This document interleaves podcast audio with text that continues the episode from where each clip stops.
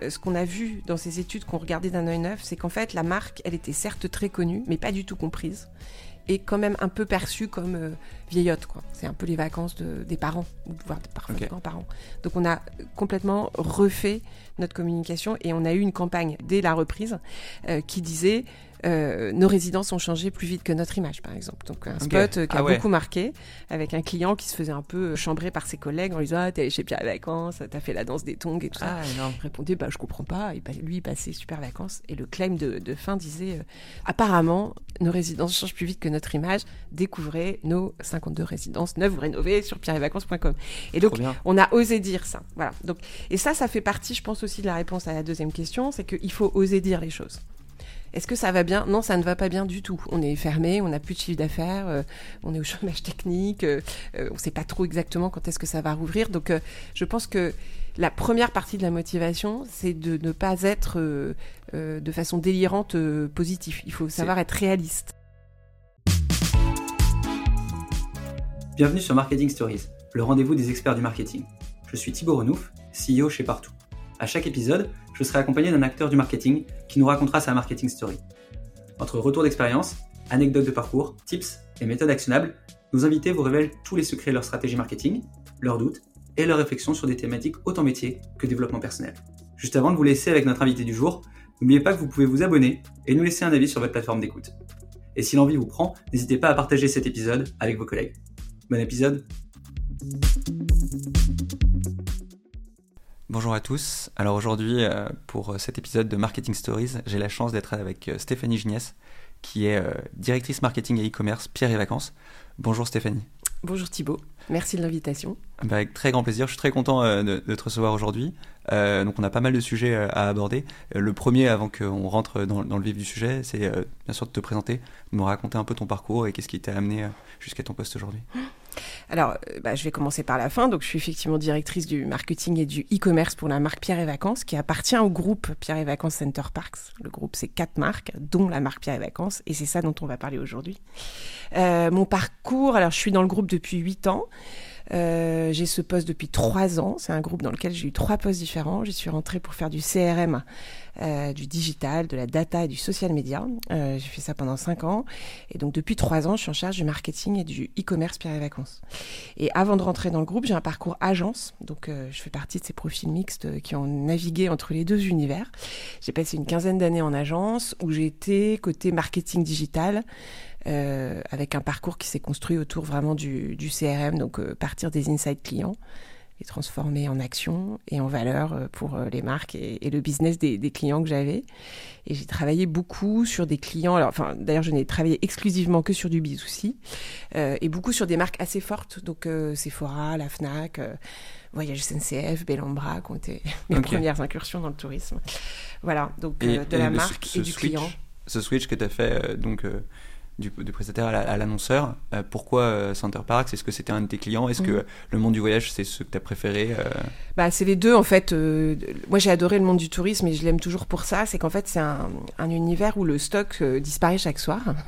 Et donc, ça donne un rythme de travail hein, qui est assez intense mais qu'elle mérite en fait de, de, t'obliger à focaliser sur les résultats. Euh, tu peux pas faire énormément de politique ou te demander pendant six mois comment tu vas rattraper les ventes d'hier. L'idée, c'est comme de faire plutôt celles de demain, euh, puisque évidemment, euh, par définition, toutes les, toutes les, les nuits qu'on n'a pas vendues euh, hier ne sont plus vendables, elles ont disparu. On peut pas déstocker. Donc, euh, j'aimais bien ce rythme, j'aimais bien cet univers. c'est un univers, en l'occurrence un groupe qui maîtrise beaucoup sa distribution. Et moi, comme je viens de la data, pour moi, c'est vachement important d'être dans des univers où on a la main sur la data client. Et puis après, c'est des rencontres, euh, donc euh, que ce soit chez Voyage SNCF ou chez Bellambra. Euh, voilà, c'est des clients avec qui j'avais vraiment aimé bosser. Et puis, mon ancienne cliente.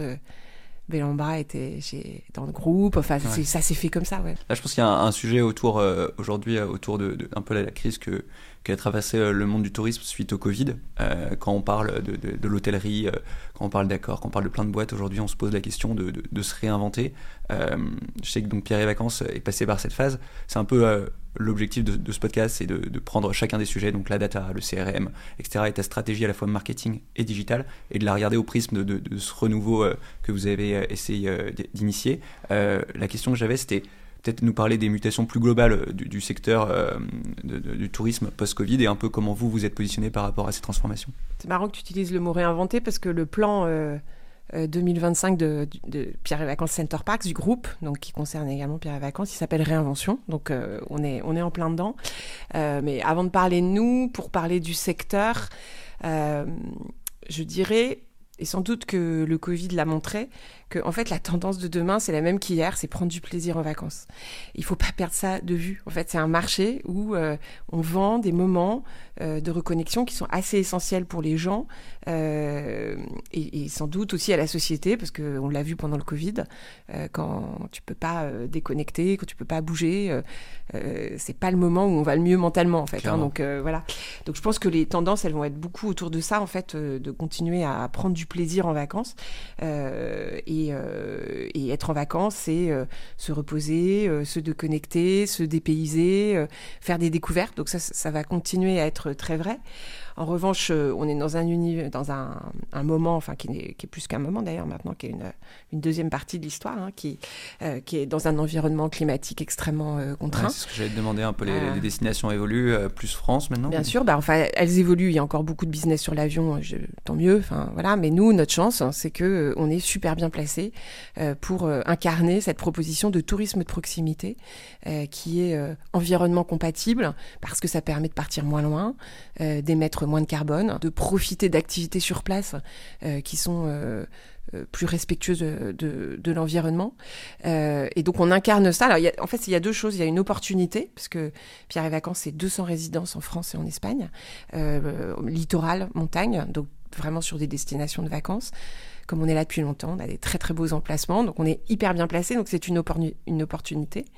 Euh, mais c'est une opportunité que justement on saisit en responsabilité, en se disant que puisqu'on a cette chance de pouvoir capter en fait cette, ce segment de marché, euh, et peut-être même cette tendance du, du marché, euh, et ben il faut le faire vraiment en incarnant ce qu'est euh, ce que sont les vacances modernes, les vacances de demain ou d'ailleurs les vacances euh, d'aujourd'hui, qui sont des vacances bas carbone, donc moins de carbone pour se déplacer, moins de carbone sur place.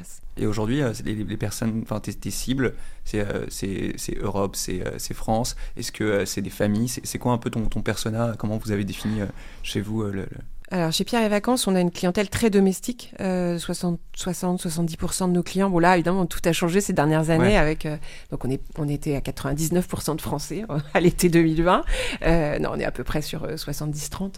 donc, déjà, ça fait un terreau pas mal à, travailler. Puis, nos clients internationaux, c'est plutôt des clients de proximité, justement.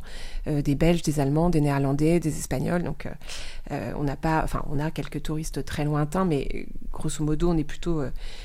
sur de la clientèle européenne. Et euh, en termes d'attitude, les clients de Pierre et Vacances, on a beaucoup en parlé aujourd'hui. Comment est-ce qu'on peut sortir de moments difficiles? Moi, je pense qu'il faut écouter le client et c'est là qu'est la matière et le, sens et l'orientation. Euh, les clients de Pierre et Vacances, c'est des clients euh, semi-autonomes. C'est des gens qui sont hyper attachés à leur liberté. Ça, c'est le critère numéro un. Ils veulent pas qu'on leur impose quoi que ce soit en vacances. C'est pour ça qu'ils sont très à l'aise avec le format de Pierre et Vacances qui consiste donc à s'installer dans de très beaux endroits, dans un logement qui a été pensé pour les vacances, avec des équipes qui accueillent et qui sont là si besoin. Et ça, ça c'est, est-ce que tu as vu un changement dans justement ce que les gens attendent euh, Donc il y, a cette notion de proximité, il y a cette notion de liberté. Est-ce que vous avez fait évoluer votre offre et votre même votre marketing, votre mm. branding autour de cette notion de liberté euh? Alors en fait, nous on a un peu tout refait hein, depuis euh, l'été 2020, en ne faisant rien évaluer, en fait rien évoluer de la proposition de valeur fondamentale, qui est vraiment cette définition originelle des vacances. Je m'installe dans un très beau, très bel endroit. J'ai une vue super chouette, je suis avec les miens dans mon, dans mon environnement, mon appart, depuis mon balcon, j'ai la vue euh, sur le Mont Blanc par exemple, si je suis euh, à 1950 ou euh, sur la, la, baie du, de, de, Somme quand je suis au Crotoy, enfin bref, j'ai des super beaux emplacements. Et depuis cette résidence, depuis cet endroit, je peux vraiment rayonner et découvrir la destination. Et c'est là où la force de Pierre et Vacances prend vraiment du sens. C'est que comme nos équipes euh, habitent sur place, euh, sont là depuis de nombreuses années, elles connaissent intimement la destination et elles peuvent partager avec euh, les clients euh, des petits secrets de, de Ah, j'allais dire de fabrique, enfin en tout cas de, de découverte. Donc euh, là, ça, ça peut être le spot ultime que tout le monde fait. je sais pas, je, prends, je pense à notre résidence de Biarritz, évidemment, qu'on va euh, conseiller à nos clients d'aller prendre le petit train de la Rune, mais peut-être qu'on va être capable de leur dire, bah peut-être d'ailleurs, c'est sûr, quel est le meilleur jour, quel est le meilleur format quand tu as deux enfants grands ou deux enfants petits ou quatre enfants de tous les âges, euh, quel est le meilleur horaire, euh, etc. Donc, et ça, c'est les gens du coin qui savent. Euh, donc ça permet de le, de le faire. Donc pas d'évolution sur ça, sur le fond, sur ce qu'on propose. En revanche, on a tout refait euh, sur euh, comment on en parle, comment est-ce que cette expérience elle se vit sur place, euh, comment on la distribue. Enfin, depuis trois ans, on est dans une mutation complète. Et en termes de- de- d'image de, marque, vous avez retravaillé vo- vos- votre site, votre, votre image ou euh, enfin comment ça s'est passé? Est-ce que cette partie-là vous l'avez touchée? Alors, on a beaucoup travaillé, oui, ça là-dessus, oui, parce qu'en fait, justement, euh, en reprenant un peu à plat, ce qui est pas mal, en fait, euh, on va se dire que le temps zéro, là, c'est le Covid. hein. Bon. Ouais, ouais. Ce qui est pas mal quand tu pars de ça, d'une période comme le Covid, tout est à plat? C'est-à-dire qu'en fait, il n'y a plus aucune certitude. Et quand tu es une marque qui a plus de 50 ans à ce moment-là, euh, ben en fait, tout ce que tu savais sur cette marque euh, ou tout ce que tu croyais savoir est balayé par la réalité. C'est-à-dire que tout est fermé, puis personne ne part, euh, voilà, il n'y a pas de chiffre d'affaires, etc. Donc ça a été vraiment un moment où on s'est tous mis en tension pour regarder les choses avec un œil neuf.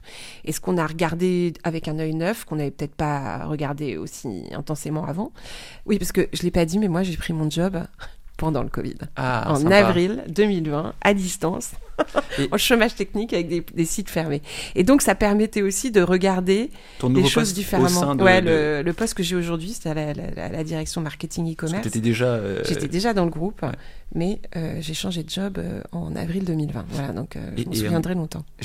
avant, avant de passer à un sujet qui m'intéresse, qui est plutôt la distribution et comment vous avez transformé votre distribution, comment tu as remotivé les équipes? Parce qu'il y a, je pense, en, en cette période, il y a pas mal de- de- d'entreprises euh, qui, euh, sur les budgets digitaux et marketing, essaient de dire aux équipes bon ben, faut aller vers l'IA, faut aller vers des nouveaux trucs, mais en même temps, on n'a pas vraiment le budget, donc on coupe les budgets. Est-ce que tu as peut-être des, des conseils pour les gens qui nous écoutent sur cette période que tu as vécue? Euh, plutôt tourner vers tes équipes parce que tu dis j'ai pris mon poste, mais que c'est quoi les actions que tu as mises en place pour justement dire aux gens euh, c'est pas la cata et en fait on va vous emmener dans un projet, même si c'était la cata, euh, on va vous emmener dans un projet euh, peut-être euh, plus- long terme. Ok, juste pour finir de répondre sur la marque, Ouais. ce qu'on a vu dans ces études qu'on regardait d'un œil neuf, c'est qu'en fait la marque, elle était certes très connue, mais pas du tout comprise, et quand même un peu perçue comme vieillotte. quoi. C'est un peu les vacances de- des parents, ou voire parfois Ok. des grands-parents. Donc on a complètement refait notre communication, et on a eu une campagne dès la reprise qui disait euh, nos résidences ont changé plus vite que notre image, par exemple. Donc un spot euh, qui a Ah ouais. beaucoup marqué, avec un client qui se faisait un peu euh, chamboule, enfin un peu chambré par ses collègues en lui disant ah t'es allé chez Pierre et Vacances, t'as fait la danse des tongs et tout ça. Ah énorme. Et donc euh, il répondait, enfin il répondait bah je comprends pas. Et, bah, lui il passait super vacances et le claim de, de fin disait euh, no- no- apparemment euh, nos résidences changent plus vite que notre image. Découvrez nos 52 résidences neuves ou rénovées sur pierreetvacances.com.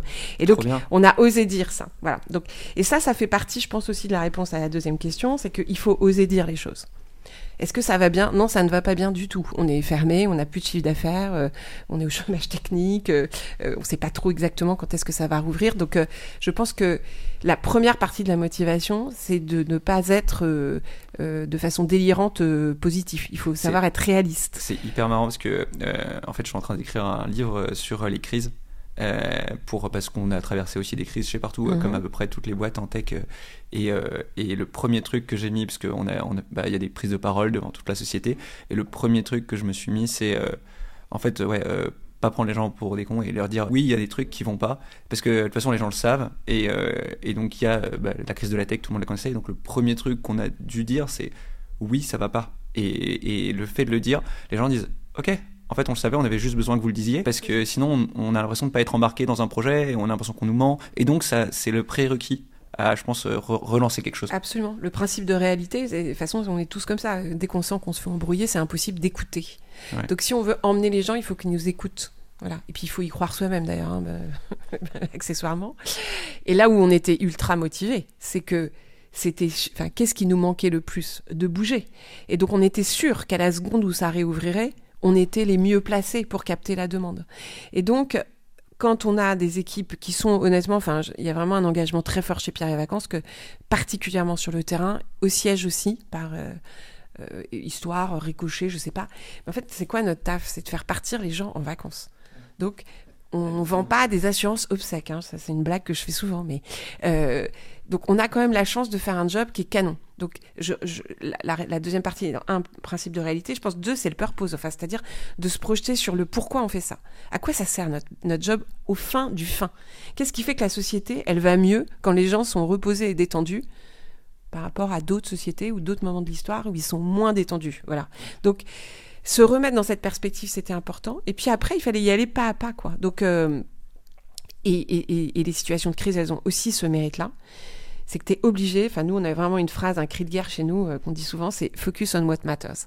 C'est-à-dire que arrête de te disperser. Et en fait ce qui était finalement assez positif dans cette période, c'est qu'il n'y avait pas d'autre solution que de, faire des choses extrêmement simples, court terme, agir, prendre les résultats, ça marche, on continue, ça marche pas, corrige. Euh, pour rebondir sur ça, parce que je, pense que c'est euh, la notion de contrainte moi, j'aime beaucoup. Euh, c'est, euh, je crois que c'est Jeff Bezos euh, qui a mis beaucoup de contraintes sur Amazon et il mm. dit la seule manière de sortir d'une boîte fermée avec des contraintes, c'est think out of the box. Mm. Et enfin, c'est un terme qui est un peu galvaudé, mais l'idée de dire que parfois la contrainte mm. fait émettre, émerger des innovations, fait émerger des, des prises d'initiative et que parfois c'est de la contrainte que, que, se créent les plus belles transformations. Bah, moi qui ai bossé longtemps en agence, hein, les meilleurs briefs, euh, les créatifs, c'est les, les, les, meilleurs créas sortent de briefs extrêmement contraignants. Quand les briefs sont très larges, un peu ouverts, en général la créa est pas top.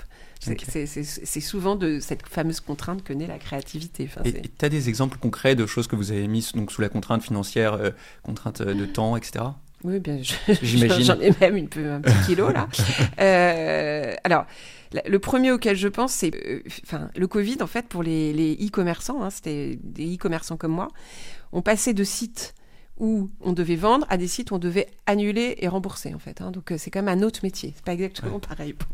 Euh, et quand les résidences sont ouvertes, là où nos, nos équipes, leur métier c'est accueillir et lever toutes les contraintes pour que les vacances soient cool, nous, on devait accueillir et faire imposer, faire respecter des consignes de sécurité. Donc, tous nos métiers étaient non seulement euh, chamboulés, mais inversés. Donc, c'est quand même très étonnant. Donc, en fait, le, toujours le client, le client, le client. Hein. de toute façon, c'était le seul truc qui, qui nous permettait de travailler. Euh, et par ailleurs, c'est un peu notre culture quand même, donc ça tombait bien. Euh, si je prends la, la partie site web pendant le Covid, en fait, c'est simple. Enfin, c'est simple on avait, alors en plus les équipes étaient au chômage technique, il fallait agir très vite, hein, parce que on n'avait pas beaucoup de temps pour bosser chaque jour, parce qu'ils avaient le droit de bosser une heure, deux heures par jour selon, selon les profils. Euh, donc le matin, euh, séance de débrief avec le call center sur tout ce qui était arrivé comme appel la veille. Qu'est-ce, qu'est-ce que les gens cherchent? De quoi ils ont besoin? Qu'est-ce qu'ils ne trouvent pas? Quelles sont les questions les plus posées? Ensuite, on avait euh, on sélectionnait en fait les items les plus saillants et chaque jour, on, mettait à jour les infos sur le site. Donc euh, la FAQ, euh, les process, voilà, euh, le, voucher pour se faire rembourser. Enfin, dans le Covid, dans le tourisme, c'était pas des remboursements, c'était des avoirs. donc on a créé un nouveau moyen de paiement en quelques semaines, l'avoir. voilà. Donc bon, et, on a réussi à le faire. Ce qui fait que quand on a rouvert, on était prêt. Et bon, honnêtement, l'été 2020 en France, c'était pas très dur de vendre des vacances. Hein. Enfin, tout le monde voulait partir, donc euh, ça a été un été formidable. Et tant mieux parce que ça a remis beaucoup d'énergie euh, dans, dans, les équipes. Et donc, le, par exemple, le deuxième truc qu'on a fait, c'est en... donc moi, je venais prendre mon boulot, enfin mon job. Donc j'ai fait un gros tour de, des résidences dès que ça a rouvert. Et assez vite, j'ai mis le doigt sur un truc qui n'allait pas, c'est-à-dire qu'on avait certains appartements euh, qui étaient dit, enfin qui étaient vendus comme des appartements supérieurs, donc plus chers. Et c'était pas très clair. Un coup ils étaient un peu plus grands, un coup ils avaient une belle vue, un coup ils avaient euh, euh, la chance d'être celui que les gens avaient demandé trois fois de suite. Donc on avait dit c'est un appart supérieur. donc on s'est dit ça va pas ce truc-là parce qu'en fait déjà le mot supérieur ça t'évoque à chacun un truc différent. Certains vont se dire tiens c'est grand, l'autre va te dire c'est bien décoré. Enfin bref bon voilà. Donc, un, on n'est pas clair. Deux, quand les gens arrivent, comme on n'est pas clair, bah, ils sont pas contents. Donc, ils redescendent, ils demandent à changer d'appart. C'est des, frais euh, opérationnels qui sont compliqués. Et puis, en général, ça, ça, ça génère une réclamation. Euh, donc, et puis, après, on a des avis clients qui sont négatifs. Donc là, on n'est pas gagnant. Donc, en fait, on s'est dit, bon, bah, on va le faire différemment. On a fait un énorme boulot. On a pris les tous les, toutes les résidences en France, donc les 160 sites, et on a fait un inventaire de ce que les gens réclament comme appart. Et on s'est rendu compte qu'à tel endroit c'était la vue, à tel endroit c'était l'exposition, à tel endroit c'était l'étage. Donc on a dit, bah ça c'est un appartement qui est au deuxième étage. Ça c'est un appartement qu'elle a vu sur le port euh, de, de Trouville, euh, etc., etc., On a évidemment fait un petit test hein, qui nous a encouragés et on a déployé ça. Donc les bénéfices de ça c'est quoi? Un, il n'y a plus de réclamation parce que les gens, y a, ça a double vertu. C'est-à-dire Est-ce que... les gens demandent des choses différentes? Parce que moi, je, reviens d'Égypte et typiquement, on est allé dans un hôtel qui était le meilleur hôtel euh, auquel on est allé, mais mhm. c'était un hôtel qui payait pas de mine, mais il avait vu sur les pyramides.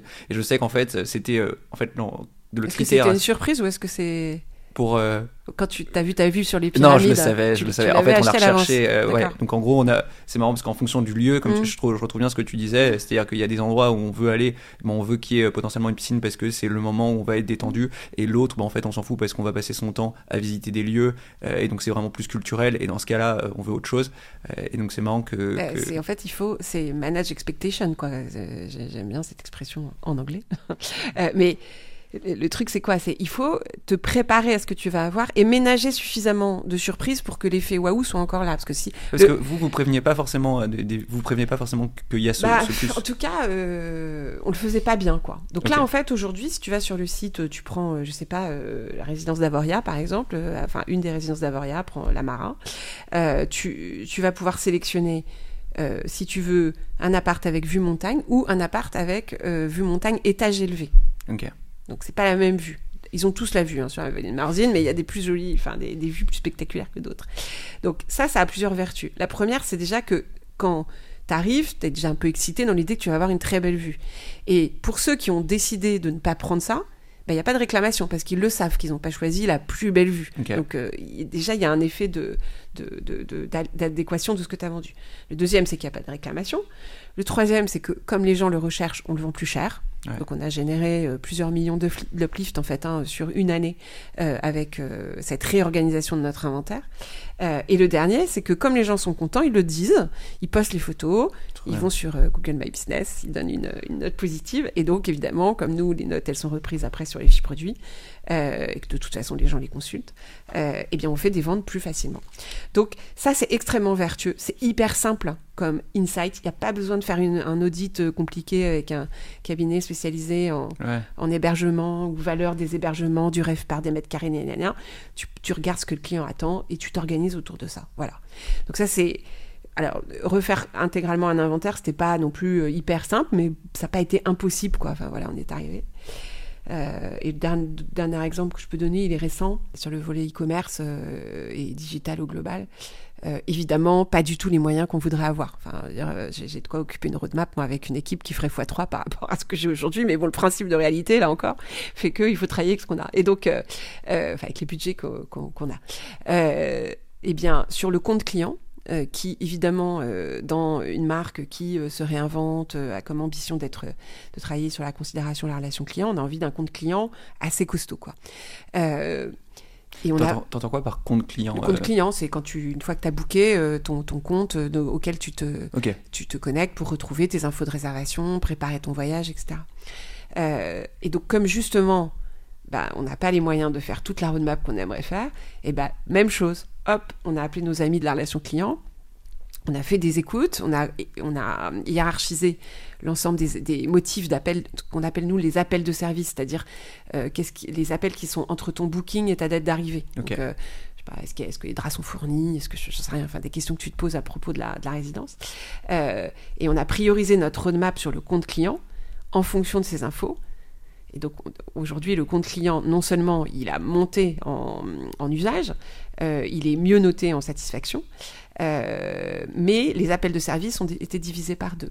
Donc voilà, toujours, on écoute le client, on s'adapte, on, met dans le, compte euh, les questions, les infos qui sont nécessaires et on arrive à faire de la performance, toujours sur les deux piliers. Nous, la performance, elle est toujours lue au prisme de deux choses, la satisfaction client et la génération de business. Donc ça peut être de la renta sur un truc qui existe, ça peut être de la vente additionnelle, mais il faut toujours avoir l'équilibre de ces deux KPI. Euh, parfois, ça fait plus de satisfaction que de business. Et eh ben tant mieux, parce que la satisfaction, c'est notre business de demain. Et parfois, ça fait plus de business que de satisfaction. Et là, pour le coup, on essaye quand même de redresser la barre. Parce que faire de l'argent sans générer de satisfaction. Tu as, pas mal de repeat business sur, sur ton. Enfin, Ouais, la moitié des gens, la moitié de notre business est fait par des gens fidèles. donc. ouais, donc t'as intérêt. C'est mieux, ouais. Trop bien. Euh, il y a toute cette partie donc euh, autour de l'offre. Il y a aussi une partie qui est dans ton périmètre, je crois, c'est toute la partie distribution. Mhm. Euh, est-ce que tu peux nous expliquer peut-être déjà comment sont structurées tes équipes mhm. Ça m'intéresse un peu de voir qu'est-ce que tu gères et comment tu pilotes les deux, et, et ensuite peut-être rentrer un peu plus dans la partie distribution, e-commerce. C'est quoi Comment comment aujourd'hui les gens mhm. vous contactent et, et vous achètent? Alors donc l'équipe euh, dont j'ai la responsabilité, euh, elle est composée de cinq pôles. Un pôle marketing, un pôle communication, un pôle contenu, un pôle CRM, un pôle e-commerce. Euh, ça c'est une façon un peu descriptive. Qu'est-ce que ça veut dire? Ça veut dire que dans ce département, on gère la proposition de valeur, toute l'expérience client. Donc, euh, qu'est-ce que je suis en train de vendre? Donc, euh, euh, quelle est la part dans laquelle je vais séjourner? Comment il est décoré? Comment il est aménagé? Quel niveau de quel niveau de prestation? Quel niveau de service? Comment les équipes Justement, tout ce que je racontais sur les conseils de la destination, comment ça se, se met en scène. donc ça, c'est le pôle marketing. Ensuite, le pôle donc c'est là, on va dire la la garantie, ou en tout cas la, la, création de la proposition de valeur euh, et la de delivery, enfin de, la livraison. Euh, le deuxième pôle de la communication, c'est parler de cette proposition de valeur, donc euh, à la fois vers l'externe, la pub, les médias, les médias sociaux, vers l'interne, on a la communication interne aussi qui est gérée dans, dans cette équipe. ensuite, on crée les contenus qui peuvent alimenter cette promesse, et puis on la distribue avec d'un côté le CRM qui, qui, est là pour aller rechercher euh, le repeat business et évidemment le, magasin, le e-commerce. Et, euh, c'est combien de personnes Est-ce que ces équipes ont bougé? Est-ce que vous avez ré, euh, je sais pas, vous êtes dit ok en fait le e-commerce va prendre une part plus importante? Alors nous on réinvente tout le temps. Je crois aussi qu'il y a des organisations, il y a des moments d'orga. Par exemple nous ça c'est une très bonne organisation dans le moment de la marque. Peut-être que d'ici 3 ou 5 ans, ben, on se dira ah bah les enjeux font que il faut peut-être qu'on organise les choses différemment et puis on va peut-être je sais pas mettre telle équipe avec telle équipe. Enfin, il faut aussi se dire une organisation, ça doit bouger. Faut pas. Mais je suis hyper d'accord. et euh, d'ailleurs, ça, c'est hyper important. Je suis hyper, enfin pas étonné, mais euh, mais mais c'est vrai que tu vois, nous en, startup, euh, tu, montes l'équipe 200, 400, donc je passe 90% de mon temps à réfléchir à l'organisation de demain, à me dire, mm. ok, comment ça, ça va se bloquer, comment il peut quoi. Mais, mais j'avais un peu l'idée que dans les grands groupes, il y avait, il y avait une, une orga assez stable, et c'est intéressant que bah, justement que tu. On le fait différemment parce que on fait pas fois deux. Non, non, mais je parle pas, je parle pas en termes. J'adore l'idée faire de 200 à 400, j'adorerais, hein. mais bon, mais c'est plus qu'une question. Bah, là, en, en, ce moment, euh, nous, euh, sur certaines équipes, on fait pas x2 du tout, on fait stable en termes de nombre, mais par contre, euh, j'ai l'impression qu'on on, bouge beaucoup les, les, équipes pour mm. justement faire par, par, rapport à la stratégie. Et c'est ça qui est, eh ben, c'est exactement ce que tu dis. C'est-à-dire en fait, il faut toujours se demander si ton orga, elle est la bonne orga face à la stratégie ou aux enjeux que tu as. Et donc, il ne faut pas non plus s'installer dans une équipe. Faut pas, euh, enfin, et donc dans la façon de la manager, c'est important aussi à la fois de, de, garantir du temps long et en même temps d'être dans cette tension de bah, tout ce qui fonctionne pas, on l'adapte en fait. Donc, euh, et tout ce qui fonctionne, on le challenge. Peut-être pas tout le temps au même rythme, mais parce que si tu challenges pas ce qui fonctionne, à un moment tu te rends pas compte que ça fonctionne plus. Enfin, ça c'est une règle. Euh, mais donc, euh, pour répondre à ta question sur la distribution, Juste, les, changements que vous avez opérés sur l'équipe, c'était quoi? C'était t'as créé un bah, pôle le changement, il était énorme parce qu'en fait, euh, euh, alors ça, c'est une, une qui avait été enclenchée avant Covid, précédemment, comme on dit dans les les épisodes de série. Euh, précédemment, le groupe il était organisé avec beaucoup de fonctions mutualisées et il y avait une direction de la distribution qui était euh, mutualisée sur les marques du groupe. Donc par exemple, moi je travaillais sur le CRM, le data, etc. pour Center Parks et pour Pierre et Vacances.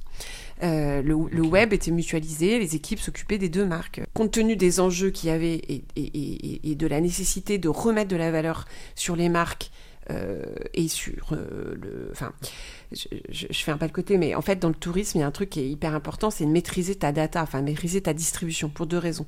Parce que, enfin, maîtriser ta distribution, ça a deux effets. Le premier, c'est que tu ne payes pas de commission euh, aux intermédiaires, donc tu es plus rentable dans ton business. Et la deuxième, c'est que quand tu distribues en direct, tu disposes des data, donc tu maîtrises ta relation client. Alors que quand tu passes par un intermédiaire, bah, c'est lui qui a la relation client. Un booking compliqué. Voilà. Exactement. Donc distribuer, en fait, pour développer, continuer de se développer sur le poids de la distribution directe, donc le site internet, le call center, les ventes sites, enfin ce qui nous, ce qui passe par nos, voilà. non, bah non, Google c'est, oui, enfin pour le trafic qui nous arrive en direct. Euh, il faut des marques fortes. Voilà, il faut avoir plus de plus de, grippe en fait sur tes euh, leviers. Et donc en début 2020, juste avant le Covid, il avait donc été décidé de réorganiser le groupe en disant bah, toutes ces fonctions dites support ou mutualisées, elles vont être réintégrées dans les business lines. Et c'est comme ça que moi je suis passé côté Pierre et Vacances avec euh, ce, périmètre que j'ai aujourd'hui. C'est marrant cette dynamique de se dire est-ce que euh, est-ce que je donne le poids aux filiales ou est-ce que je donne le poids au central euh, en gros, euh, filiale, c'est un peu euh, genre le local et l'expertise métier, ou alors les expertises transverses. Et j'ai l'impression que bah, le groupe Kingfisher avec Casto, ils se sont posés les mêmes questions. Il y a la même question avec les pays. Mm. quand on parle avec des décathlons, ils ont chacun des stratégies dans les pays. Et j'ai l'impression que tout le monde revient au central, puis baisse au local, puis revient au central, puis baisse au local. Et, c'est compliqué comme. bah, c'est ça. Comme transfo, En fait, ça dépend ce que tu dis. Ça, soit tu te dis, moi, ce que je veux, c'est mettre un truc sur pied, puis surtout ne rien bouger pendant 20 ans possible, mais pas passionnant. Soit tu te dis, bah, mon idée, c'est d'être toujours bien organisé, armé, adapté par rapport aux enjeux qui sont face à moi. Donc, moi, ça me choque pas. Non, non, mais ça veut dire que quand on fait centraliser, bah, en fait, on uniformise les outils, on baisse les coûts, euh, on, donne à tout le monde des expertises que, que euh, filiale avait et que l'autre avait pas, et, on, et puis ensuite on se dit, ah, en fait, c'est quand même important que chacune ait, ses spécificités après avoir uniformisé, et on relocalise pour euh, justement ça. Il y a des moments, c'est exactement, enfin, il y a des moments, il faut aller dans un sens, il y a des moments, il faut aller dans un autre. Le tout, c'est de jamais faire un truc complètement opposé. Il faut quand même toujours garder le cap. Ouais. Mais bon, le chemin, il peut, il peut s'adapter, quoi. Et donc, euh, oui, donc distribution directe. Donc chez nous, c'est hyper important. Euh, et donc une marque forte. Enfin, avoir en fait, ce qui est pas mal dans mon équipe, c'est que j'ai à la fois la main sur la, donc la proposition de valeur, le trafic et euh, la conversion finalement. Et donc quand on veut vendre en direct, bah, c'est mieux d'être assez cohérent sur l'ensemble de, de, la chaîne de, distribution. Donc ça, ça, a cet avantage-là. Donc nous, le, le, le, web, enfin souvent on dit le web, mais l'équipe e-commerce chez moi, elle a en fait finalement l'ensemble du périmètre digital, donc à la fois le magasin, donc notre site, notre site internet, on a une particularité, hein, puisque dans le, groupe, on fait, enfin dans le groupe euh, au, global, mais il se trouve que chez Pierre et Vacances, pour la marque Pierre et Vacances, on fait 70% de nos ventes en direct. Et c'est un ratio ah qui est complètement euh, atypique par rapport à l'ensemble du tourisme, qui est plutôt intermédiaire. Euh, donc, mais ça, c'est possible aussi parce qu'on a des marques fortes et que donc les gens viennent assez naturellement, enfin naturellement, avec deux, trois campagnes quand même, mais en tout cas, l'attrait de la marque permet de garantir un, niveau de trafic, et donc ça, un niveau d'investissement. Non, non, ça progresse. La part de, direct progresse. Oui, la part de direct, elle a fortement progressé ces dernières années. Parce que la euh, tendance du marché, enfin, moi je vois, euh, j'ai l'impression que la tendance va, à l'intermédiation mhm. euh, de plus en plus, et vous, vous arrivez un peu à. Mais nous, on arrive à équilibrer parce que une fois encore, la marque, elle a quand même une, une force. il y a 7 Français sur 10 qui connaissent Pierre et Vacances. donc, et on l'a très bien vu au moment du Covid, à l'été 2020 on a été les premiers à, être euh, sollicités, enfin, en tout cas, à avoir des taux d'occupation très hauts. Parce que dans des moments de crise, tu te retournes vers la marque euh, repère, sans faire de mauvais jeu de mots, par rapport à d'autres. Mais euh, donc, on, offrait cette garantie historique. et c'est là aussi où ça a fait beaucoup de bien aux équipes, parce que euh, quand tu incarnes l'historique, tu incarnes un peu le passé aussi. Enfin, donc tu peux dire, bah, c'est pas très moderne, quoi. Et tout d'un coup, tu dis, ah, bah, t'es très fier parce que justement, cette histoire, elle, te met en, top of mind des gens. Euh, partir en vacances en France, ça a été beaucoup partir chez Pierre et Vacances. Et, sur la, distribution, donc on a, on a parlé euh, direct, indirect. Mm-hmm. c'est quoi un peu les, différents canaux que tu as? C'est-à-dire que vous avez des. Enfin, comment, comment tu vois les, le parcours client des gens? Est-ce que est-ce qu'ils vont d'abord sur les réseaux sociaux? Est-ce que tu les attires Est-ce que tu fais beaucoup d'ads? Est-ce que tu fais beaucoup de mailing? Euh, C'est pour comprendre un peu ton mix. Alors, nous, nos, clients, euh, enfin, je disais, il y a un client sur deux qui revient. Euh, Ce qui est déjà. enfin, un client sur deux chaque année est un client qui était déjà venu. Ça ne veut pas dire qu'il revient chaque année à 50%. donc, évidemment, le, le, volet CRM, il est essentiel. Donc, ça, c'est ça part de, de la connaissance client que nous ne cherchons pas du tout à avoir à, 360. J'aime bien dire que connaître ton client à 360, c'est le connaître de dos. Ça n'a pas d'intérêt énorme. Donc en fait, on, il faut jamais perdre de vue que la connaissance client, elle doit servir de la création de valeur. Donc c'est, enfin, il faut que la collecte de data, et Dieu sait que ça va, enfin, c'est déjà de plus en plus tendu et ça va pas s'arranger, elle doit se faire en se disant avec qu'est-ce que je vais faire de cette data, en quoi elle m'est utile pour restituer de la valeur à mon client?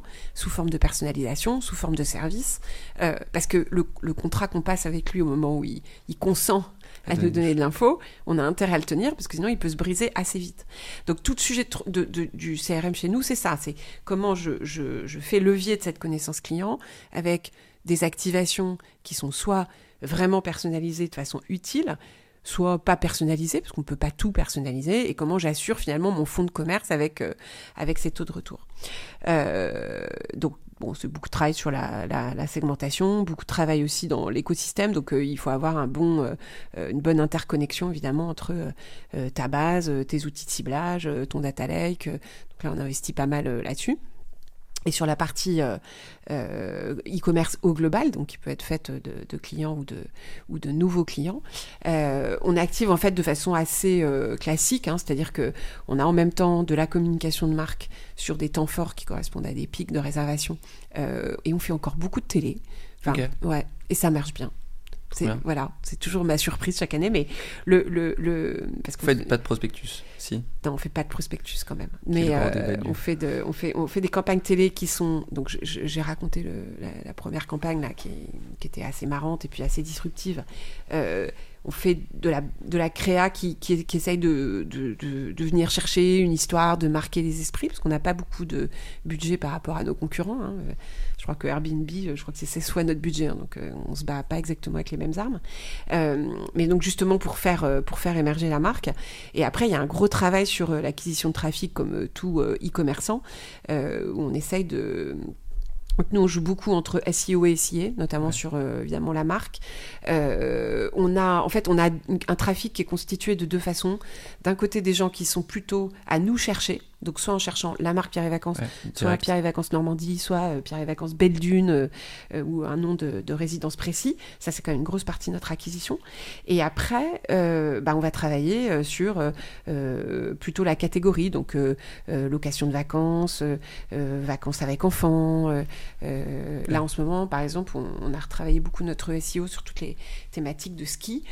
donc on, a fait, je crois, 400% de progression là sur les vacances de Noël, le ski à Noël, etc. donc c'est, c'est, c'est, enfin quand le SEO, ça, ça bien, c'est que quand c'est bien fait, ça peut progresser très vite. Voilà, donc on, travaille assez classiquement, et puis après on fait de la file, on fait du online média, enfin on est un e-commerçant quoi. Et, pour euh, pour euh, trouver toutes ces stratégies, pour un peu maintenir la page, est-ce que tu regardes d'autres secteurs? Parce que je pense que l'intérêt aussi de ce podcast, c'est qu'il y a des gens qui écoutent sur tous les secteurs, et, toi de même tu me disais que tu avais aussi écouté d'autres secteurs. Euh, c'est quoi les pratiques que tu vois euh, dans les autres secteurs qui t'intéressent potentiellement et... Bah, en fait, nous, on essaye de s'inspirer de marques euh, inspirantes. Voilà. Donc, on a eu un double prix cette année. On est très fiers de notre année 2023. D'abord parce qu'on a explosé nos objectifs. Donc, c'est une première chose. On a fait fois... En trois ans, on a fait x2 de NPS client. Hein. Donc, quand, quand on dit on s'est attaqué à l'expérience client, on, l'a fait euh, avec euh, quand même un, impact qui est, visible. Euh, mais cette année, on a deux prix qui nous ont fait très très plaisir. Le premier, c'est le, podium de la relation client, donc une étude Kantar, qui Kantar Beringpon, euh, qui n'est pas une n'est pas un prix auquel tu participes. C'est, on vient te dire que dans une enquête euh, indépendante, c'est toi qui es sur le podium. Alors ça, c'est un super truc parce que c'est la relation client dans son intégralité. Euh, le deuxième prix qu'on a eu, c'est, on vient de l'avoir, c'est on a été élu service client de l'année avec des notes qui sont très au-dessus de la moyenne de tous les secteurs. Donc ça aussi, on est très fiers. Euh, donc ça, c'est plutôt la partie euh, vraiment interaction, euh, interaction client. Donc en fait, les benchmarks, on va aller les chercher là-dessus. Le podium de la relation client, tout secteur confondu, c'est Maïf. Maïf, c'est une marque qui est très forte sur son purpose, extrêmement alignée depuis toujours hein, sur euh, sa mission de marque et la façon dont elle la délivre, et qui a été capable aussi d'embarquer les équipes, on en parlait tout à l'heure, euh, sur une culture de l'excellence client et sur vraiment un, oui, un, esprit, une culture euh, qui, qui part de ce, ce, point de départ et qui arrive à, faire diffuser cette culture partout. Donc moi, mes benchmarks, ils sont là-dessus. Ils sont sur comment... J'aime bien moi, les, les, marques aussi qui ont réussi à bien se réinventer, tu vois. Une marque comme Yves Rocher, qui était un peu la marque des, enfin, pas un peu, qui était la marque des grands-mères, un peu botanique, etc. Je savais même pas, tu Euh, vois, ils ont tellement ré- bien réinventé que Eh oui. je les voyais comme une marque. euh, C'est peut-être parce que je suis un peu plus âgée que toi aussi que j'ai ces souvenirs. Mais euh, voilà, aujourd'hui, c'est une marque qui est complètement euh, euh, connectée euh, à son ADN, sur la nature, la, botanique, qui, arrive et en même temps à délivrer un- une relation client assez exemplaire. Voilà, j'aime bien les marques comme ça. Dans notre secteur, j'aime beaucoup Staycation, euh, qui non seulement a inventé un marché, puisque c'était au départ la nuit du dimanche au lundi qui était dispo dans les hôtels, et qui vraiment de, de bout en bout sait raconter cette histoire et en faire du biz, quoi, enfin du business. Donc, par exemple, euh, quand ils ont commencé, un truc que je trouvais vraiment canon. euh, donc le principe c'était donc que dans les palaces, euh, les nuits du dimanche au lundi, elles étaient, Ah ouais, j'ai fait plusieurs fois étaient très basses, voilà. Pour les gens qui aiment bien aller à l'hôtel et qui en même temps, enfin, des beaux hôtels mais, mais pas chers, c'est une bonne. Et donc, euh, je sais pas si tu te souviens, mais au début, on te disait c'est parti pour 22 heures de kiff. Alors que, au départ, tu peux te dire attends, euh, finalement, c'est même pas une journée. Et tout d'un coup, ils te disaient bah non, mais c'est pas, c'est pas ça qui. Voilà. Et donc, je trouve que cette façon de raconter les histoires, elle est vraiment, euh, vraiment top. Donc, nos, nos benchmarks, ils sont beaucoup là-dessus. Et après, évidemment, quand même, euh, ils sont euh, sur euh, tous les, d'abord tous les acteurs du secteur. Et puis ceux qui font euh, hyper bien le business.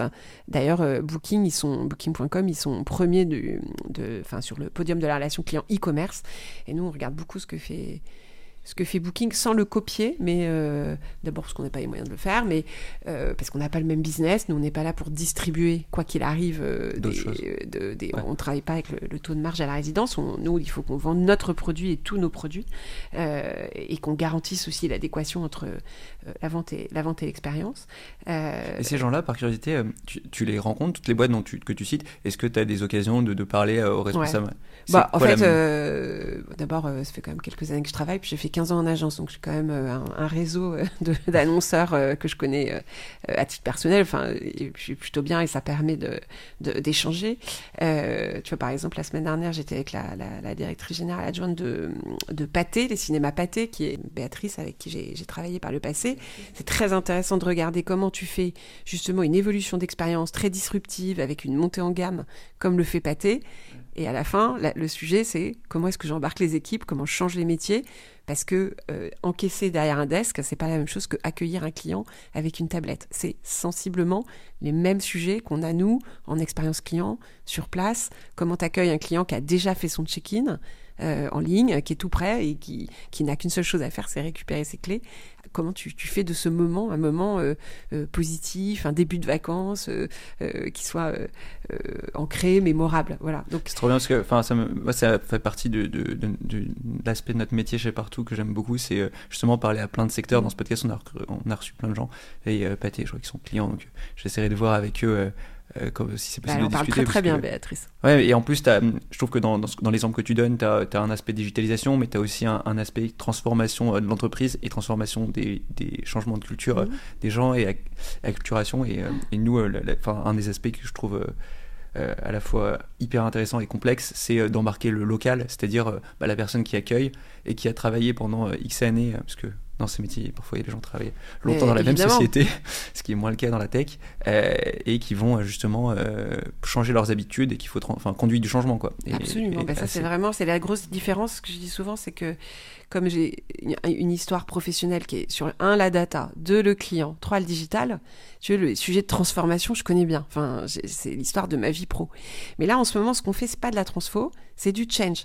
Et vraiment, ça, quand tu travailles de la matière humaine sur exactement ce que tu viens de dire, comment euh, je vais changer les habitudes, je change les postures, euh, je change les, les a priori. Enfin, c'est très long et c'est passionnant parce que ça donne aussi beaucoup d'humilité en fait sur euh, ce que tu peux concevoir et voilà, enfin comment une bonne idée euh, prend forme à la fin. Bah, Ouais, euh, et rencontre les complexités 90% de, de l'exécution. Ouais, c'est ça, d'énergie humaine. Enfin, c'est intéressant et rassurant d'ailleurs. Et, et, euh, ouais, quand, quand tu te projettes là sur l'année euh, 2024, Mhm. c'est quoi un peu les, les grands projets que tu as envie de mener, les grands changements euh? Bah, c'est marrant parce qu'en préparant ce podcast, je me suis dit, tiens, c'est marrant, on en a trop des sujets. Parce que ce qui a fait notre force pendant le Covid, justement, c'est de- d'être très focus. Je me demande si on se disperse pas un peu. Bon, enfin, c'est sûr qu'entre Covid et maintenant, c'est pas pareil. Mais euh, alors, les grands sujets de l'année. Euh, toujours investir sur euh, la marque et l'expérience. Euh, nous, on a un très gros programme de rénovation. On investit beaucoup. On a rénové un tiers de nos résidences. On va re-rénover un, un autre tiers. Euh, donc, on a des programmes de travaux qui sont très ambitieux. Donc ça, ça nous occupe beaucoup parce que comme ce sont des des, chantiers qui nous engagent pour, de, pour plusieurs années. Euh, bah, il y a à la fois les faire différemment avec les enjeux euh, environnementaux et puis euh, les faire intelligemment pour que ça dure et ce soit bien connecté aux, aux attentes des clients et la façon d'évoluer dans, dans, les espaces. Donc ça, c'est un, un, un, gros enjeu 2024. Le deuxième, il est évidemment sur les mutations qu'on a en ce moment autour de, de l'AI, hein, enfin, comme tout le monde. J'avais envie d'en parler, mais je savais pas à quel point vous étiez, vous étiez là-dessus. Si, bah, on le prend, alors on le prend comme on sait faire, c'est-à-dire vraiment en se disant où est-ce que ça va me générer de la valeur euh, pour... Dans l'exemple que tu citais euh, des, FAQ euh, pour, pour diminuer le, service client, nous, c'est des sujets qu'on regarde, parce que si tu as, construit une FAQ, et même si elle est déstructurée, tu peux mettre une IA derrière qui va lire toutes tes FAQ et euh, répondre, euh, imaginons, parce que plus tu vas remplir cette FAQ, plus la recherche va être complexe pour, euh, pour ton utilisateur, savoir s'il y a telle vue, tel prix, telle assurance, tel drap, etc. Et, et l'IA peut te permettre de faire en fait l'interface entre un contenu qui peut être très long et une personne qui a une intention qui est très simple et qui est juste je veux savoir si ma lampe de bah, c'est exactement une conversation que j'ai eue hier parce qu'en fait on est en plein dedans notamment sur les, sujets de réponse aux avis si je prends le sujet des réponses aux avis, puisque c'est aussi tu, euh, sais un, sujet partout. ouais, on répond. Euh, nous, on a un petit, euh, ta petite baguette magique mhm. qui te permet de, générer une réponse par IA, ouais. Absolument. dans partout. Mais ma question, la question qu'on pose dans ces cas-là, c'est de se dire bon, d'abord, il y a le faire parce que ça, c'est ça a évidemment un sens et en plus, euh, ça permet de générer des économies, de la, du service client supplémentaire. Mais assez vite, nous, ce qu'on voit, c'est que en fait, nos, justement, nos, nos, banques de données, enfin nos banques de contenu, elles sont pas assez précises ou elles doivent être pas assez formatées, pas bien formatées pour répondre à ça. Donc euh, là, il y a des enjeux d'écosystème euh, IT qui sont assez importants. Mais ne perdons pas de vue pourquoi on répond aux avis. C'est-à-dire que on va rentrer dans un monde là où tout le monde saura que la réponse aux avis, elle a été faite par euh, une machine. Alors, c'est le sens de l'histoire. Je vais apporter un détail. Euh, en gros, euh, il y a deux manières de voir les choses. Soit tu réponds aux avis de manière automatique, soit tu proposes une réponse à une personne humaine qui va, parce que parfois notre IA, elle fait, je vais, je sais pas, la personne elle dit, j'ai pas du tout aimé le burger, il y avait trop de sauce et la personne, l'IA va répondre On est vraiment désolé, on va prévenir le chef. J'ai dit Mais ouais, mais s'il dit prévenir le chef et qu'il y a personne qui prévient le chef, en fait. Euh, Surtout qu'on s'en cogne un peu parce qu'il y a des gens qui aiment la sauce et d'autres non. Donc en fait, typiquement. non, mais voilà, c'est typiquement. En fait, c'est pourquoi on répond aux avis. On répond aux avis parce que on a envie de dire au client. Euh, oh, faut être honnête, on répond aux avis parce qu'on a envie de dire au client de demain regardez comment on s'occupe bien des clients d'hier. Donc, ouais, mais il y a aussi le client d'hier qui reçoit une notification qu'on s'est occupé de. Et, le, et par, par, ailleurs, on a envie de dire au client actuel, attention, etc. Mais ça, on l'a toujours fait de répondre à nos clients. Enfin, bon. Donc, quand on répond sur les avis publics, sur des sites d'avis, c'est parce qu'on veut dire on, on s'adresse pas particulièrement à la personne. Ce qu'on veut dire, c'est aux, gens qui s'apprêtent à bouquer. Qui vont lire les avis. Euh, exactement. Et donc, c'est là où, si c'est exactement ce que tu dis, si c'est pour dire je vais prévenir le chef, ça n'a aucun intérêt. Donc, ce qu'il faut dire, c'est savoir dire bah, écoutez, monsieur, vous n'aimez pas, la sauce, d'autres l'aiment. Et la prochaine fois, on fera attention à demander à chaque client ses préférences avant de prendre la commande. Enfin, tu vois. donc, c'est vraiment d'utiliser cette matière pour tout ce que ça facilite, mais garder le sens à la fin, quoi, de, de pourquoi, on le, pourquoi on le fait, quoi. Après, tu peux te dire à l'IA, euh, voilà la manière dont on pense le truc. Alors après, c'est des mmh. débats. Euh, je pense que ça, il y a une partie des humanisations euh, de la relation, et, moi, c'est des sujets que je, enfin, puisqu'on est plein, en plein dedans, on se pose pas mal de questions, et je même pose plus des questions philosophiques sur sur le sens de tout ça, etc. puisqu'on baigne dedans, c'est, on est obligé. Mais mais je pense qu'il y a c'est plutôt la complémentarité entre les deux euh, qui va être intéressante et que justement la réflexion euh, plus stratégique de comment je mets en exécution les, insights que j'ai des, avis, ça, ça va toujours être humain, c'est-à-dire euh, aller voir le chef et lui dire il faut maintenant mm. que tu demandes ou alors réfléchir est-ce que la sauce est la bonne, etc. Ça, ça va vraiment rester humain puisqu'en fait c'est dans le monde réel. Donc tant qu'il n'y aura pas des robots qui pourront voir et goûter la sauce, ben, ça, ça, sera la partie intéressante, l'amélioration continue. Par contre, la formalisation pour le client euh, de, cette, euh, de cette réponse, elle peut être euh, énormément aidée par, par l'IA. Et pareil pour les messageries, etc. Je suis entièrement d'accord. C'est vraiment de, c'est, une chance incroyable parce que ça va nous bouleverser dans tout, voilà. Et, et, c'est marrant que tu dises c'est quasi philosophique parce que moi je, je pense que le, justement plus c'est tech, plus il faut réfléchir comment nos cerveaux vont fonctionner en fait en autonomie. Et donc, euh, je pense que la philosophie, elle est en train de revenir beaucoup dans les entreprises là, enfin beaucoup, on la voit émerger et que c'est sans doute la réponse euh, de balancier euh, à ce que vont faire les machines. Et c'est passionnant, enfin, c'est hyper intéressant. Donc, euh, donc, ça, ça fait partie des sujets de 2024. tout à fait en phase avec cette approche. Donc ça, c'est dans les, les, sujets, les sujets 2024. et puis la, la, dernière grosse actualité de, de 2024, c'est une actualité produit. On ouvre en avril là, une nouvelle résidence à Saint-Cyprien en Occitanie. Euh, qui euh, est une superbe résidence qui vraiment incarne euh, justement le renouveau de Pierre et Vacances.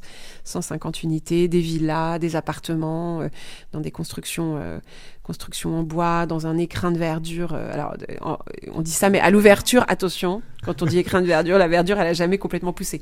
Donc, en tout cas, au moins dans un jardin pour l'ouverture, avec beaucoup d'activités à faire en famille ou euh, euh, en tribu, enfin, selon les gens avec qui on part, très connecté à la nature, à côté d'une destination de dingue. Donc, ça nous occupe beaucoup, là, évidemment, pour 2024. Et l'ouverture et le succès commercial, les deux. Il y a des questions peut-être un peu plus d'ouverture. Euh, il y a une question qu'on pose euh, parfois, c'est l'échec qui t'a fait le plus réfléchir. Et, je pense que c'est en lien aussi avec cet épisode, mm. donc c'est intéressant d'avoir ton retour euh, sur cette question. en fait, je, ne manque pas d'échecs, hein, mais je dirais le, Covid, enfin, il y a deux choses. Il y a, pour l'entreprise, je pense que le Covid, nous, ça a vraiment été un moment, euh, c'est pas du tout d'échec justement, mais euh, un moment de crise incroyable et qui nous a vraiment permis de, de repartir à fond et que ça dit ce qu'on disait tout à l'heure, c'est-à-dire la contrainte et l'opportunité euh, et que il faut pas il faut pas avoir peur des crises. Au contraire, il faut les accueillir comme des, des, sans doute des chances de, de renouveau. Euh, mais bon, ça, c'est pas un échec. À titre personnel, moi, j'ai dans mon parcours pro fait une, une erreur à un moment de, de, job. Hein. Je suis rentrée dans une boîte qui ne euh, qui correspondait pas à ce que j'avais imaginé ou enfin en tout cas euh, c'était pas pas top. Mais cette, cette boîte euh, me payait très très bien. Et au bout de quelques mois, euh, j'ai pas mis longtemps à comprendre que j'allais pas beaucoup me marrer dans cette boîte, mais bon, comme j'étais bien payée, j'y suis restée plus longtemps en tout cas que que, si ça n'avait pas été le cas. Et puis un jour, un, de mes copains m'a dit, je passais les entretiens parce que j'avais quand même pas l'intention d'y rester. Ça faisait 3-4 mois que j'y étais. Hein, et, et, il me dit, je lui dis ouais, ce job-là, j'aime bien et tout ça, mais euh, bon, c'est quand même euh, beaucoup moins bien payé, puis le titre était moins fort que le job que j'avais à ce moment-là. Il me dit, écoute, hein, c'est mieux de faire un job intéressant, moins payé en face, hein, que ton truc de roi du pétrole où tu es en pleine dépression. En fait, ce truc a été un extra-choc pour moi, et donc j'ai changé de boîte. Euh, je suis rentrée chez Rap, qui est, dans laquelle je suis restée 8 ans, qui était la, la, la, filiale marketing digital et client de DDB. j'ai baissé mon salaire. Voilà, donc j'ai eu une année assez difficile, parce que je l'ai beaucoup baissé, et c'est sans doute euh, la meilleure décision de toute ma vie pro, parce que j'y ai rencontré des gens euh, complètement géniaux, que j'ai eu des clients super, que j'ai énormément appris, énormément progressé, que bien évidemment j'en suis sortie en gagnant beaucoup plus d'argent que quand j'y suis rentrée, et que tout ce que je sais, tout ce que je fais aujourd'hui est sans doute lié à ce choix en fait. Donc, euh, ça, ça, me parle pas mal, hein, parce que moi j'étais au BCG euh, pendant euh, quelques années. J'ai baissé mon, enfin j'ai divisé mon salaire par deux, donc littéralement j'ai fait X divisé par deux. Et pareil, tout ce que je fais aujourd'hui, c'est lié à ce choix. Et tu vois, on a, la question est tournée autour de l'échec et j'ai bien aimé que tu reprennes le truc en mm. mode une erreur. Parce que je trouve que la question de l'erreur, tout, le monde dit, ah, il n'y a pas mm. d'échec, il y a des apprentissages, etc. Moi, ce que j'aime bien me dire, c'est que les, les, boîtes ou les gens qui font pas d'erreur, c'est les gens ou les mm. boîtes qui prennent pas de risques. Et, je trouve que dans, les, dans une crise, il faut savoir prendre des risques. Et dans des carrières, il faut savoir prendre des risques. Ah, mais je, et euh, peux pas mieux le dire. donc, euh, Surtout dans une boîte où tout ton stock disparaît chaque nuit. Tu vois, on revient à la motivation euh, au début de l'entretien. Pourquoi le tourisme? Mais sans doute pour ça. C'est-à-dire qu'en fait, le droit à l'erreur, il existe. Bon, mais par contre, il peut pas, il dure pas parce que parce qu'il faut tout de suite passer à autre chose. Et donc, bon, en apprenant du passé, mais bon, en plus, moi, j'ai quand même cette chance-là d'être dans une boîte. Ça a toujours été le cas dans mon parcours pro qui est assez euh, clair avec le droit à l'erreur. C'est-à-dire, il n'y a aucun problème pour se planter. Mais tu vois, moi je pense c'est d'en tirer quelque chose et, de ne pas reproduire les. Ouais. Je pense que c'est une question moi qui me touche parce que typiquement ces dernières euh, ces, ces, dernières années, bah, on a pris plein de risques euh, liés à la croissance, ouvrir certains pays, etc. Et c'est quelque chose que j'essaye de parce que parfois les, les collaborateurs, bah, ne comprennent pas certaines erreurs qu'on a faites, mais en même temps comprennent certains risques qu'on a pris sur, par exemple, sur l'intelligence artificielle et les messages, on n'était pas sûr que ça allait prendre. Et donc j'aime bien me dire que voilà, et si, si, si on n'avait pas fait ces erreurs, bah, on n'aurait pas eu ces bénéfices sur d'autres aspects. Donc je trouve que c'est une bonne manière aussi de, finir cet mm. épisode. merci beaucoup pour ton temps. Il y a plein d'autres questions que j'aurais aimé te poser, mais déjà il y a eu plein de sujets qui ont été abordés. Et de toute façon, avec grand plaisir pour continuer cette discussion en off sur plein d'aspects. super, super sympa. Toujours toujours très cool comme expérience. Merci beaucoup Thibaut. merci à tous ceux qui nous ont écoutés euh, jusqu'au bout. Je vous souhaite une excellente journée et euh, n'hésitez pas, euh, si vous voyez d'autres personnes qui sont intéressées par participer à ce podcast, à me contacter. Bonne journée. C'était Marketing Stories, le podcast des experts du marketing. Si vous êtes toujours avec nous, c'est que le parcours de notre invité vous a plu. N'hésitez pas à nous laisser un avis 5 étoiles et un commentaire pour nous faire part de vos retours. Merci pour votre écoute et à très vite pour un nouvel épisode de Marketing Stories.